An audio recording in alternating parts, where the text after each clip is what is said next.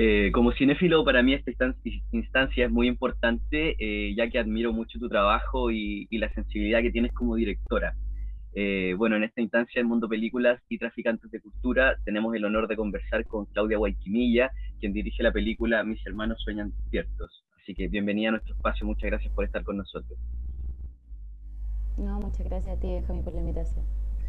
Bueno, para partir, Primero me gustaría que nos contaras un poco, porque vienes llegando del Festival Internacional de Guadalajara, donde tú y tu equipo se llevaron tres premios, mejor largometraje ficción, mejor guion y mejor actor para Iván Cáceres. Cuéntanos un poco cómo, cómo fue toda esta experiencia, además previo al estreno acá en Chile. Eh, fue muy bonito de partida poder viajar fuera de Chile y mostrar en salas de cine eh, nosotros estrenamos primero en Locarno, que es en Suiza. Fue el primer viaje fuera de Chile del protagonista, del actor. Esta es segunda vez que viajaba y segunda vez que se veía en pantalla. Así que, bueno, fue muy emocionante y muy inesperado también. Eh, no solo su premio, sino los otros dos también. Y, muy simbólico. Yo muy eh, orgullosa de que se reconozca también el talento joven como el de Iván, que es su primera película pero además fue muy lindo el premio a Mejor Guión, eh, porque es un guion que estuvo inspirado en una investigación que recabó muchos testimonios de niñas, niños, jóvenes que han estado en centros del Sename, entonces creo que es muy simbólico y por eso también lo dedicamos a, esas voces que muchas de ellas ya no están, así que fue bonito y un impulso para dar energía a esta batalla que, que es compleja, pues eh, llevamos 19 meses sin que se estrene una película chilena en salas de cine, entonces nada, pues hay que tener esa energía y, y eso fue lo lindo de, de, esa instancia. Bacán. Oye, si bien, bueno, ya que mencionaste que es la primera película de, de Iván, eh, si bien se reconocen muchas caras de, de, varios actores, bueno, con Andrew Garfield, con quien ya trabajaste en Mala Junta, eh, con Sebastián Ayala, La Pali García, bueno, y, y, y, varios más que podemos reconocer ahí, eh, nos encontramos con muchos rostros nuevos también en la película. ¿Cómo fue el proceso de casting? Y, también me gustaría saber si, si, todos ellos son actores. Eh, son actores naturales, como le decimos, que no tienen estudios formales, eh, pero el proceso de casting, bueno, yo no sé hacer casting, nunca he mandado como un libreto y que se aprendan, entonces en verdad lo que hicimos fue una convocatoria por redes sociales de nuestra película anterior, que la publicitamos mucho por Facebook, por Instagram y ahí mismo hicimos un, un llamado a jóvenes que no necesariamente tuvieran experiencia, que quisieran participar, que se hicieran una presentación y bueno, de ahí vimos rostros, sus videos y hubo muy poquitos que seleccionamos para conocerles, entre ellos Iván, que de inmediato yo vi a, su video, me llamó la atención y bueno, los citamos a un encuentro y juntamos a duplas de hermanos que, que nos tincaban. Y en verdad, los, varios de esos chicos quedaron como compañeros de centro, los que no quedaron como hermanos. Eh, y pasó con el hermano menor una coincidencia, que mi co-guionista había ido como jurado a un festival de teatro infantil y premió a un chico como mejor actor y el año siguiente lo premié yo al mismo chico y no, lo, no me podía em, sacar a él de la cabeza, entonces en algún momento lo contactamos a través de su profesora de teatro y fue él al casting. Y ahí lo juntamos a los dos hermanos, hicieron una escena y nada, me encantaron, eh, improvisaron una situación y ellos no se leen el, el guion así completo, pero vamos ensayando previo a que es la escena, vamos viendo escena a escena y tienen algo de verdad que se complementa muy bien con los actores profesionales que nombraste tú, como Paulina García, Andrew Baxter, Sebastián Ayala, que además eh, les interesa esta relación y son muy solidarios en el set para trabajar y nada, a mí me gusta mucho, creo que es lo que más me interesa como directora, esta mezcla que, que se genera y me gustaría poder repetirla en el futuro. Mm, bueno, sin duda que la mezcla fue sirvió harto, la película está, está increíble, los actores están eh, sensacionales. Yo tenía la duda solamente por el tema de, ver tanto rostro nuevo, por eso por eso te hacía como la pregunta, porque eran demasiados rostros nuevos, pero, pero claro. Me gusta mucho, mm. me gusta mucho como, eh, además rostros nuevos también en el equipo técnico, eso no se ve en mm. pantalla a lo mejor tan fácil, mm. pero creo que para mí es importante eso también, de ver una verdad, de ver una energía de alguien que quiere estar, y hay una verdad que tienen Iván y César, que son los hermanos protagonistas, y me encanta jugármela también por ello, pero trabajando además con compañeras y compañeros que, que me han apoyado antes y que hemos explorado antes, eso también me encanta. Sí, pues no, de hecho, cuando mientras la veía, como que iba haciendo el análisis, decía ya, sí, es el que se ganó el premio, ya, sí, sí, se lo, se lo merecía, que está uno va, va, como armando un poco ahí, sí. Eh, Oye, bueno, otro tema también importante, bueno, lamentablemente en Chile hay, hay muchas cosas que están mal, incluyendo el Sename como uno de ellos. Eh, y bueno, ya mencionaste un poco lo del, proceso investigativo, pero me, me, gustaría conocer un poco más en profundidad ese proceso, de cómo te introduciste más en el tema y, y dar finalmente con la historia que vemos en Mi hermano Soñando Despierto. Bueno, fue un proceso que partió con nuestra primera película, que fue Mala Junta, que el protagonista era un chico que, que estaba, tenía relación justamente con, con, estos centros de Sename y nos pasó, tuvimos la fortuna de que nos solicitaron en algún momento que fuéramos a mostrar nuestra película a uno de estos centros. Y esa experiencia fue una de las más marcadoras y emocionantes para nosotros como guionistas y como directores también al protagonista, porque ellos que viven el prejuicio en carne propia, creo que vivieron la película y la entendieron mejor que cualquier otro público. Eh, y fue muy emocionante y nos dieron sus testimonios y empezamos a visitar otros centros. Em, y de esa visita empezamos a recabar testimonios y en algún momento el ver esa realidad, porque uno piensa o el equipo pensaba que eran casas de acogida, pero nosotros lo que visitamos son cárceles. Y el estar en ese lugar en que te quitan tus celulares, tus relojes, pierdes la noción del tiempo, eh, fue muy fuerte, fue muy marcador y sentimos que había una deuda con contar ese espacio, esas voces que de algún modo no tienen cabida en otro lugar. Y bueno, a recabar testimonio, hubo uno que a mí me impactó mucho, que fue el de un caso que ocurrió en Puerto Montt, eh, con consecuencias fatales. Y estos chicos que, bueno, eh, em, la única vestigio de que existieron, me tocó a mí ir a ese centro y ver una pequeña animita que hay un costado de esta pared gigante de carcelaria y una pequeña animita que tiene las fotografías gastadas de estos chicos y me pareció muy fuerte que ese fuera el único vestigio de que alguna vez existieron. Eh, y quisimos hacer un poco el ejercicio artístico como equipo, ¿qué pasa si le volviéramos a dar color a esa fotografía? Pero más que nada para intentar eh, imaginar de manera libre quiénes pudieron ser, qué soñaban y qué pudo haberlos hecho pensar que esa era una eh, posibilidad de un futuro mejor, la única posibilidad, como eh, y tratar de llevar a las y los espectadores, les espectadores, a ese sentir, a esa, a esa situación bajo presión, a entender qué puede llevar a un ser humano a tomar ese tipo de decisiones. No, genial. Bueno, igual eso, eso se refleja muy bien en una de las escenas de tu película, que es como cuando como dejar esto, estos pedazos de cinta ahí. Eh, ahí fue como una de las primeras partes donde, donde me quebré un poco, de hecho, porque es esa pregunta que, que, se hace en esa conversación como de eh, preguntándose si alguien los va a recordar en, en, el futuro, que también es, como, es como bien potente, porque de hecho, eh, como decías tú, como que pasa un poco mucho por el, prejuicio de la gente, ¿cachai? De repente, no sé, pues, se llevan a alguien detenido, está alguien viendo las noticias, se llevan a alguien detenido, o, y uno ve las redes sociales y es como, ah, weón, no sé, cabros de mierda, ¿cachai? Así como que se lo merecen y como que a la gente como que queda un poco detrás la, la humanidad, ¿cachai? Y creo que la película como que rescata bastante eso.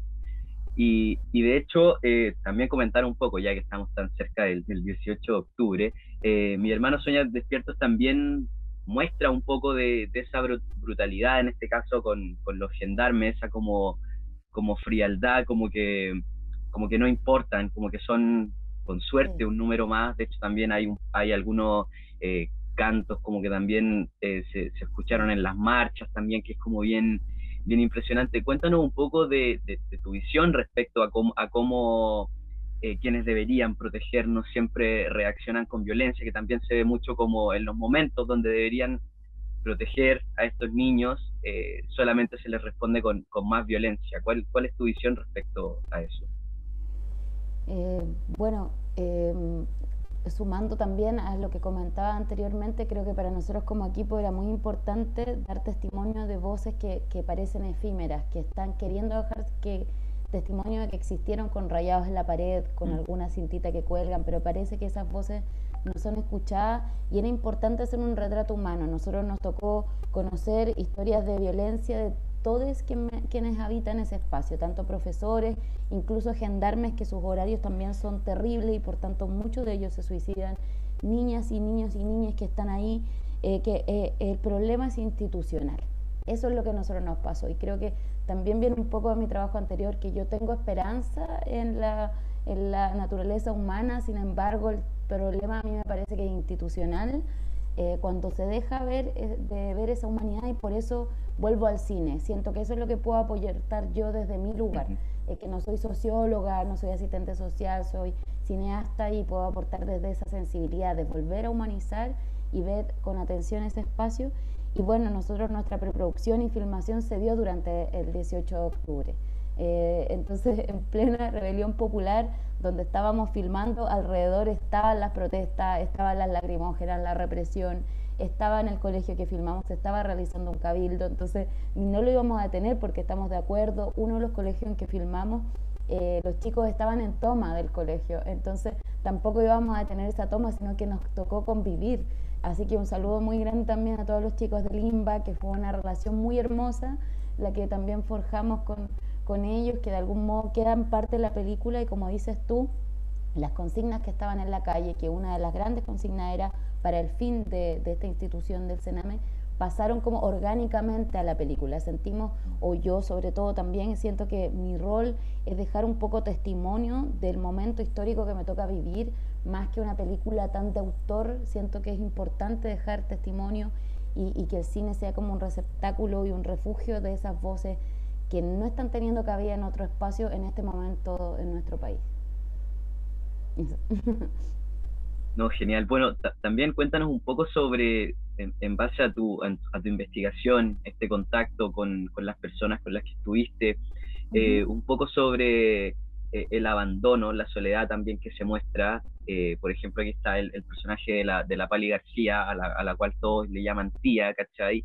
Donde se le ve a ella en una escena muy bonita, que, donde, donde ella les dice que, que, que ella ve, que la gente ve chicos tras unas rejas, pero, pero ella ve un grupo de jóvenes que son mm. como, como una familia y, que claro, ellos finalmente están como eh, soñando con salir detrás de esas rejas eh, solamente que uno puede imaginar, no, quieren salir solamente para robar o, cosas de ese estilo, pero en realidad ellos están soñando con tener una, una vida normal, como muestras tú en la película. Cuéntanos un poco más de, de, esa, de esa realidad. Bueno, nos tocó, la, la, experiencia que nos tocó vivir como equipo es que así como hay cosas terribles dentro de esta institución, hay profes de trato directo que de verdad quieren hacer instancias para las niñas que, que les, les ayuden también a su instancia.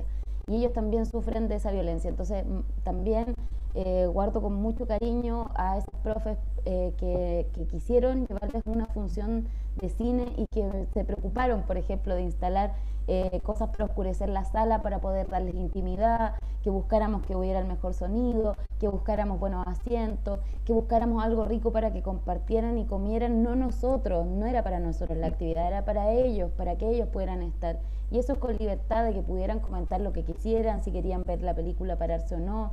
Y, fue impresionante, ellos me decían que se concentraran en una película, eso no siempre pasa mm. y supongo que es porque apeló también a sus voces y por eso les contábamos después que nosotros queríamos hacer una película sobre eh, lo que está ocurriendo acá y que nos contaran qué querrían decir. Entonces ellos nos decían justamente este tipo de sueños que no tenía que ver con, con los prejuicios que uno tiene. Y, y una de las cosas que más nos impactó es la humanidad y cómo como los lazos fraternos, cómo esperaban un compañero de otra casa para juntarse en esa instancia eh, común y veían toda la película abrazados. Entonces, creo que nosotros, un, director de centro nos dijo que el peor eh, momento en que puedes desarrollar un ser humano en su comunidad es la adolescencia. Eh, y lo que nosotros vimos es que había un aferrarse a la vida, un aferrarse a lazos humanos a pesar de la distancia. Entonces, aquí a veces están separados por casa y no se pueden ver, pero se siguen comunicando. Hay silbidos, hay gritos, hay un montón de cosas que creo que es importante y ha pasado sobre todo en nuestro país, en que hemos tenido detenidos desaparecidos, en donde se han aferrado a la vida, a la esperanza y también nosotros ahora en circunstancias de pandemia, el reflexionar respecto como al cuando estamos aislados eh, y con lujos como nosotros que podemos acceder a comunicaciones, a lectura.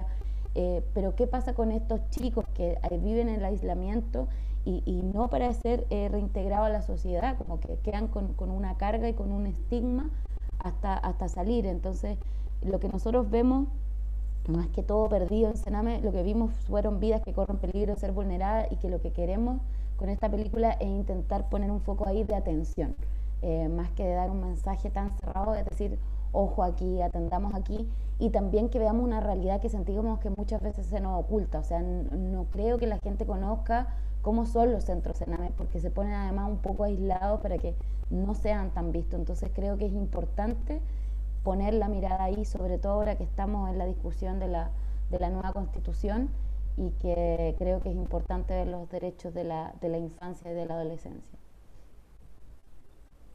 Eh, dentro de, tu película me gustaría saber un poco, porque me, me, llamó la atención, fue como una de las escenas que, que, me dejó como más, más impactado por, como que yo ahí empecé a analizar así como, ¿qué se les pasó por la cabeza para lograr esto? que eh, tanto en la dirección como en el guion, donde mm. hay una parte, cómo llegan a esa parte donde uno, ustedes muestran cómo a un grupo de chicos que vemos, que en teoría no tienen nada, hay una escena donde ves que les arrebatan todo. Sí. ¿Cómo, cómo dan con esa, con esa, con esa escena en la parte creativa?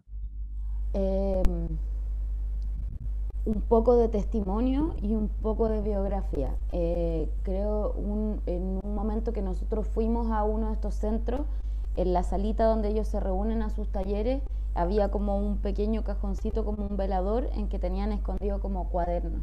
Eh, y yo le pregunté por qué está aquí y la tía me preguntó, o sea, me contó ella, pues que eh, no se llevaban sus cuadernos, se los guardaban porque a veces estos mismos se los rompían, eh, los gendarmes o, o, en el mismo centro compañero, entonces tenían que refugiar ese pequeño espacio de humanidad, resguardarlo así. Y en ese momento chicas y chicos me empezaron a comentar su realidad y cómo efectivamente a veces gratuitamente eh, habían allanamiento, lacrimógena. Y creo que también en ese momento, y también cruzado con lo que pasó el 18 de octubre y con lo que nos ha pasado a muchos viviendo en Chile, tiene que ver con la falta de dignidad y cómo a veces nos golpean en el suelo, cómo a veces por, por humillarnos eh, nos golpean, nos quitan lo que para nosotros es valioso y que ni siquiera tiene que ver con un valor monetario, tiene que ver con a veces quebrarte el espíritu. Y creo que a veces las instituciones, y a veces voy a ponerme súper eh, como política, pero creo que elementos opresores, y los elementos opresores saben quebrar el espíritu de los seres humanos. Y apelan ahí, saben cómo, pero en ese momento donde hay que resistir con resiliencia y es a partir de la comunidad no de uno solo. Eso es lo que por lo menos yo creo como ser humano y que hay que aferrarse a eso y dar esperanzas desde ahí, desde, que, desde la resiliencia y que van a intentar quebrarnos el espíritu una y otra vez, pero en comunidad es, más fácil resistir. Así que espero haber transmitido lo que sentí de sus testimonios y lo que también he sentido yo a veces, no en esa situación, pero sí he sentido que me han hecho un poco lo, mismo. Y, que es humillante y, y uno solo está viendo un poco de dignidad y de respeto por, por su propio ser, espacio y lo que para uno es importante. Sí, completamente de acuerdo. Bueno, y en la película hay, hay varios momentos también que son como, que yo encontré como bastante poéticos, por eso te lo preguntaba, que está también, por ejemplo, eh, este grupo de jóvenes maltratados por, por el Estado, olvidados por la patria, cantando el himno nacional, enfocado, enfocándose en la parte de la libertad. ¿Cachai? Es como que está como todo el rato esta poética, ¿cachai? Mm. Como dentro del concepto central finalmente de la película, a mí me pareció increíble. Por eso te lo quería mencionar y preguntar, porque era como, bueno, ¿cómo lo hizo? sí, o sea, para mí, como, como joven mapuche, hay muchas contradicciones entre como los emblemas patrios y como mm. las frases también que de repente son tan grandes mm. y lo que uno vive como realidad como, como chilena y también como mapuche es muy contradictorio y creo que eso me parece interesante ponerlo en pantalla, esas contradicciones en las que, creo que muchos y muchos nos sentimos como identificados al vivir en este país y la imagen que proyecta versus lo que uno vive acá. No, genial. Ahí, aplausos. De, hecho me pasó que, yo pensaba, porque yo la estaba viendo desde mi casa, en el computador, eh, Y era como que... Pero que puedas ir a la sala de cine también. Sí, también voy También. No, yo la vi y al tiro, como 3 de la mañana mandándole audio a mi amigo, hoy bueno, tenemos que ir a ver esta película al cine. Así que ahí los, los voy a llevar a todos. No, pero me pasó que era como que estaba en el computador y como que tuve el recuerdo de la gente que aplaude en el cine. Que, que a mí no me gusta, sobre todo cuando, o sea, me gusta cuando estáis en, en una premiere o cuando estáis con el director y el elenco, pero así como que termina una película y no hay nadie y la gente aplaude, no me gusta. Y terminó la película y yo era así como quiero aplaudirle al computador y me acordé de eso. Combatiste tu propio claro sí fue como claro sí, completamente. Oye eh, bueno sabemos que lo, hemos mencionado ya que el, Estado chileno tiene tiene abandono a, nuestros niños y jóvenes del país eh, general hay un hay un grupo de la clase política que también se se molesta con el aborto. De hecho, ahí ustedes, ustedes las chiquillas, ahí tienen sus cantos también, que les molesta el aborto, pero después cuando nacen, ahí da, lo mismo donde están o lo, que les pasa. Eh, puedo imaginar un poco tu respuesta, pero me gustaría que tú con tus palabras nos contaras un poco eh, la necesidad de contarnos esta historia. Em, bueno, creo que eh, yo no sé elegir mis temáticas a partir de lo que se está necesitando a partir de la industria. lo que a mí me mueve es de corazón, eh, como mapuche, cuando uno habla, nos enseñan de, pequeña que, que, uno lo hace porque tiene algo importante que decir. Uno no lo va a hacer al azar y eso conlleva una responsabilidad. Creo que en este momento en que es muy difícil hacer cine por el tema del COVID, los altos presupuestos, y son tan pocas las voces femeninas, por ejemplo, que están ahora pudiendo realizar sus películas a pesar de todo el talento que hay, que me lo tomo como una responsabilidad importante, como te decía antes, no como autora o algo personal, sino más bien ser yo un canal para, para poner eh, eh, a disposición de otras y otros historias que nos conecten. Creo que para mí lo más importante del cine, eh, y lo descubrí al, al hacer mi primera película, que pensé que no iba a hacer ninguna más, pero al mostrar y conectar con públicos, por ejemplo, al mostrar al aire libre, se mostró durante el estallido social la película, siento que lo que hacía el cine era hacer sentir menos solas y solos a ciertas personas eh, con ciertas temáticas, de que hay problemas que, que, que, se sienten identificadas, identificados y que, y que generan comunidad. Y para mí lo que me gustaría con esta película y por qué la hago tiene que ver con eso, con que gente pueda conectar y así como yo también me siento menos sola cuando, cuando me conectan, comentan cosas, eh, también se puedan sentir menos solos. En mi caso, eh, soy muy, muy tímida, de hecho tengo ansiedad social, me pongo muy nerviosa al conocer como grupos de gente grande, un set que a veces hay 150 personas, me pongo muy nerviosa y si lo hago es porque es la única forma que sé expresar y, y como te digo, me he sentido como acompañada y pudiendo acompañar a otras y otros. Y, y, ser testimonio de lo que nos tocó vivir desde este lugar. Hay gente que retrata a otros personajes de la historia y los que están en la estatua o las grandes biografías o personajes a nivel mundial como Lady Di. y bueno, a mí no son esos los que me interesan, a mí me interesan estos otros personajes que a los demás a lo mejor no les llaman la atención, pero para mí reflejan el Chile y el Chile en que yo vivo y que me interesa retratar con dignidad. No, genial, no, y creo que con esta película lo lograste. Eh, siento que lo, que lo que me has comentado que, que has querido transmitir con la película, por lo menos eh, yo lo vi así, eh, como, te, como te comenté, yo, yo, lloré con la película y era como, ¿dónde es la marcha el lunes? ¿Cachai? Como que me, ha pasado un poco con tus películas, que, que, da eso, que, que muestran una...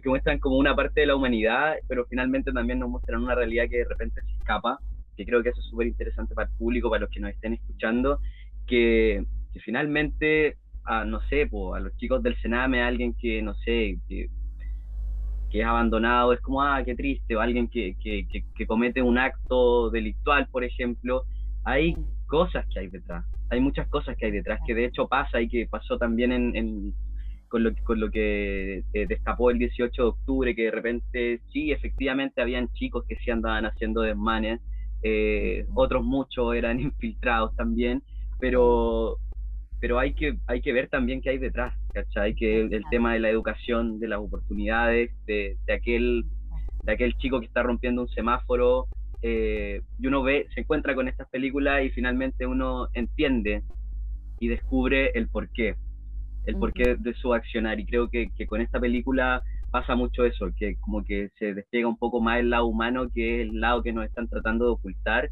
porque finalmente para, para el Estado, para estas instituciones, son chicos que son un número o con suerte un número. De hecho, el personaje como del, del Andrew Buster como que, como que reclama harto eso, en, reclaman harto eso en la película, el personaje de Iván también, que es como a quién, a quién le importamos. Y, y creo que eso es, es, muy importante y muy interesante también de ver porque, porque nos muestra esa realidad y finalmente pasa lo que me pasó a mí, que fue como sorry, pero es como váyanse a la chucha, o sea, yo quiero ir a, a marchar para que esto cambie, ¿cachai? Porque es como, no, nos conectamos un poco con, con, esa sensibilidad que, y con esas historias que están ahí que, y que nadie y que nadie nos cuenta. Así que te felicito por eso, porque para mí fue como bien logrado, aparte hace, hace, hace ratito que no lloraba con una peli, así que... ¡Oh, qué fuerte! ¡Qué fuerte tocar así! sí, así que... un honor. Sí, así que gracias por, por, por, la película y por también poner esta, esta temática en pantalla. Eh, bueno, nos quedan pocos minutos, así que para cerrar me gustaría dejarte la cámara y el espacio para que invites a la gente, al público, a ver Mis hermanos sueñan despiertos. Eh, bueno, primero tomando lo tuyo, me ha pasado que otras veces me han dicho que, mi película anterior era un, llamado a la acción. Y ahora que tú lo digas esto, quizás, bueno, es, es así. Eh, hago películas para que ojalá les pasen cosas, así que bueno, es una invitación. Eh, no piensen en un género carcelario, sino que en realidad lo que van a ver eh, es acompañar a, un grupo de chicos a qué es lo que se puede sentir, soñar, vivir, qué puede eh, representar para uno estar en este encierro, sobre todo ahora que, como decíamos, hemos estado en pandemia. Así que nada, pues una invitación a, eso, a conectarse, si les gusta que lo compartan. Tenemos nuestras redes sociales que, que es Mis Hermanos Suenan Despiertos en Instagram Así que bueno, lo que nos ayudó en la película anterior fue eh, las y los y les espectadores que comunicaron, que llevaron a su familia, así que tenemos absoluta esperanza de eso, del boca a boca y una invitación a, todas y a, todos. Pues. Y si quieren también contactarme para algún conversatorio, sobre todo profesoras, profesores, eh, siempre yo dispuesta también porque son mi público favorito. así que eh, invitadas también a quien quieran escribirme en el Instagram de la película, me pueden contactar o en el mío. Bacán. Bueno, Claudia, muchas gracias. Eh, gracias por la película también y, por haber conversado con nosotros. Mucho éxito en este estreno. Bueno, y desde ahí, desde Mundo Película y Traficantes de Cultura, estaremos ahí compartiendo todo, sobre todo algunas frases también que, escribí mientras veía la peli que me parecieron bien interesantes para proyectar un poco la, la esencia de la película. Así que eso, Claudia, muchas gracias. Gracias, Benjamín. Te dejo un abrazo gigante. Igual. Por, el cariño, además, súper simpático que uno se siente muy en calma. Así que te dejo un abrazo. Me voy ahora con, con la otra entrevista, fue una muy linda juntas. Así que no, un abrazo. Grande. Muchas gracias a ti. Espero vernos gracias. pronto. Eso. Cuídate. Chao, Benjamín. Chao, chao, chao. que estés bien.